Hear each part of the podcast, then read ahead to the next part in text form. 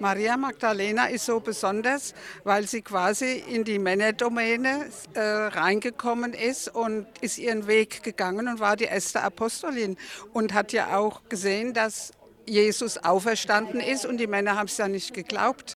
Sagt Doris Hock. Sie war Teilnehmerin beim bundesweiten Pilgerinnentag.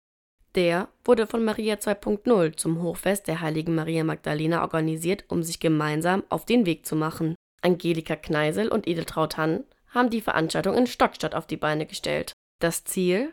Es wäre doch einfach toll, wenn wir mal eine gemeinsame Aktion machen, in der es um Gebet geht und nicht um Meckern. Weil wir es gerne als diejenigen verschrien sind, die immer nur Ärger machen in der Kirche.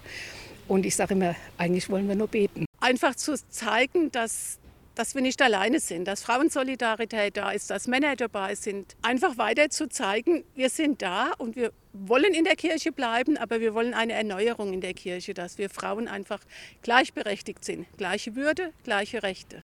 Nicht alle Veranstaltungen waren an dem Tag gleich. In Stockstadt zum Beispiel wurde der Film Maria Magdalena aus dem Jahr 2018 gezeigt. In dem Film lässt Maria Magdalena ihren Heimatort und ihre Familie zurück, um Jesus zu folgen. Die Teilnehmerinnen sind von dem Film inspiriert und nehmen so einiges mit.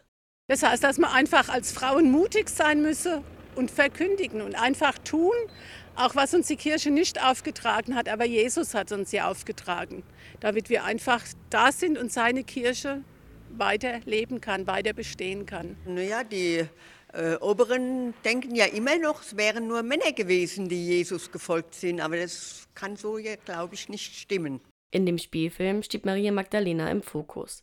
Sie sei jedoch nicht die einzige Frau in der Bibel, weiß Valgildes Keilbart. Wie die Lydia und die Rebecca und Phoebe, wie sie alle hießen, immerhin dann mal in einem Angebot, dass ich sie kennenlernen durfte, weil im Religionsunterricht erfährt man nichts. Und ich glaube, dass auch weniger Männer das bewusst aufgeschrieben haben. Die Frauen waren, hat man ja auch im Film gesehen, nicht so wichtig. Ne? Die sollen völlig daheim bleiben.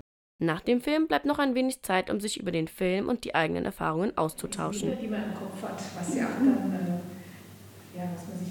Die aktuelle Situation der katholischen Kirche sehen die Anwesenden kritisch. Und wenn ich sehe, wie sehr unsere Töchter nicht mehr in der Kirche sind oder sich da einfach nicht wohlfühlen, weil für sie kein Platz ist, weil sie Frauen sind, dann bedrückt mich das. Und das, denke ich, kriegen wir nur hin, wenn wir versuchen, gemeinsam was zu verändern.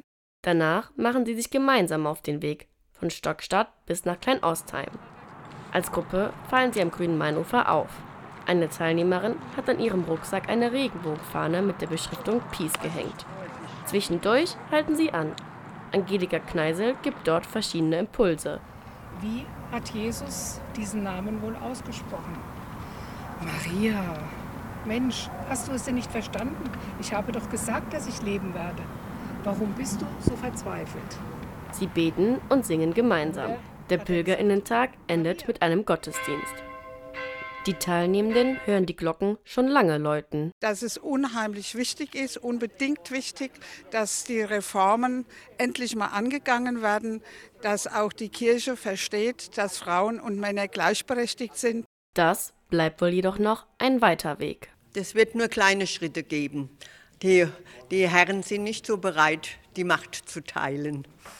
Ist einfach so. Und wir sind jetzt seit über vier Jahren unterwegs und versuchen in der Kirche was zu ändern.